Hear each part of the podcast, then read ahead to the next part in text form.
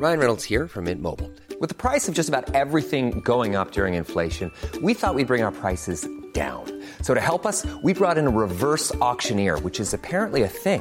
Mint Mobile unlimited premium wireless. Ready to get 30, 30, bit to get 30, bit to get 20, 20, 20, bit to get 20, 20, bit to get 15, 15, 15, 15 just 15 bucks a month. So, Give it a try at mintmobile.com slash switch.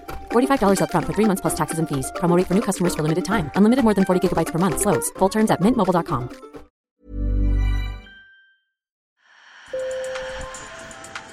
Bonjour. Hello. Hola. Marhaba bikoum. sur le fil. Le podcast d'actu de l'AFP.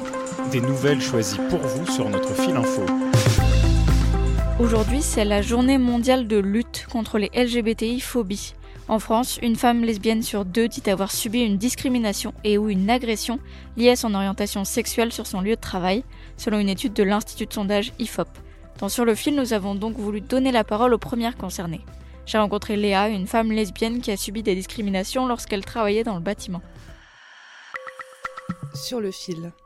Le pire, ça a été euh, bah, des collègues qui ont dessiné une caricature de moi euh, sur le mur d'un- d'une salle d'inventaire dans le chantier. À cette époque, Léa est apprentie depuis six mois. Comme un tiers des lesbiennes en France, son orientation sexuelle n'est pas connue de sa hiérarchie. Habillée de son bleu de travail, on ne devine pas ses nombreux tatouages, mais ses cheveux courts et son corps musclé suffisent à convaincre ses collègues qu'elle l'est. Elle subit des remarques lesbophobes et sexistes au quotidien. Sur le chantier, euh, c'est donc des regards euh, très très insistants, euh, les mecs qui murmurent dans ton dos. Pour ceux qui ont vraiment envie de, de chercher euh, l'embrouille, euh, ça va être euh, des blagues sexistes, des sous-entendus sexuels. Après, donc moi, je m'en offusque pas et si j'ai envie de répondre, généralement, je le fais Au fil du temps, Léa ne se sent plus en sécurité au travail. et au point où euh, j'avais même, je me questionnais même de me dire euh, ah mince, si je travaille dans un endroit du chantier où il n'y a pas de réseau et où je suis seule dans un couloir où il n'y a personne d'autre que moi qui y travaille, n'importe qui peut venir et m'agresser. Euh, donc ça, c'était pas rigolo en fait d'aller au travail en pensant ça.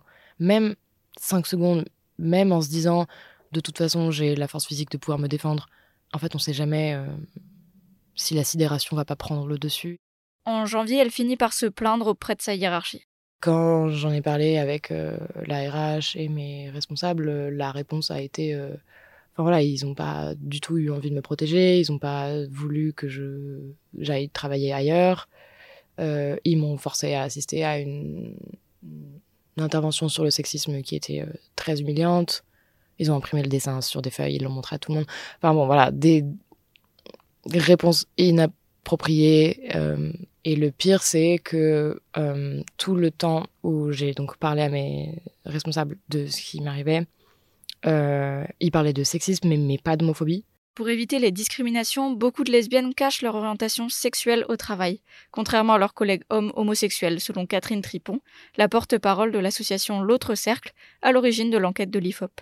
Elle nous explique les raisons qui poussent les lesbiennes à cacher leur orientation. parce qu'il y a toujours cette inquiétude d'être jugée en tant que femme, pour peu en plus qu'elles aient subi dans le passé des situations de ce genre, on n'a pas envie de le revivre, ce qui est d'autant plus dommage parce que si les conditions étaient requises, on en a 43% qui auraient très envie de, de, de, se rendre visibles, donc de faire connaître leur orientation sexuelle auprès de leur euh, supérieur hiérarchique, et 53% auprès de leurs collègues de même niveau.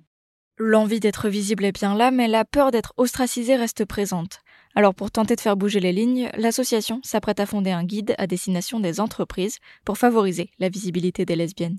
Léa, de son côté, appelle à en parler le plus possible. Il faut aussi se rendre compte que les hétéros n'ont pas peur de parler de leur sexualité. Ils vont parler de leurs enfants, de leurs vacances avec leur mari, comme si c'était un sujet de conversation comme un autre. Là où nous, on va parfois se dire ah j'ai pas envie d'en faire tout un plat ou j'ai pas envie de parler de ma meuf et que ça devienne tout un truc. Alors qu'il n'y a aucune raison que ce soit le cas. Ça pourrait être un sujet de conversation comme un autre. Donc ça c'est une première chose. Elle propose aussi que les comités sociaux et économiques des entreprises s'emparent de la question de la visibilité des lesbiennes. La visibilité, un mot-clé pour Léa, qui même si elle ne travaille plus pour l'instant dans le BTP, continue de répertorier sur Twitter les interactions lesbophobes qu'elle rencontre au quotidien.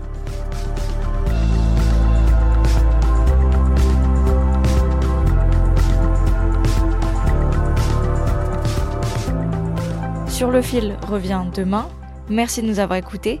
Si vous aimez le podcast, n'hésitez pas à mettre des étoiles dans votre application préférée. Bonne journée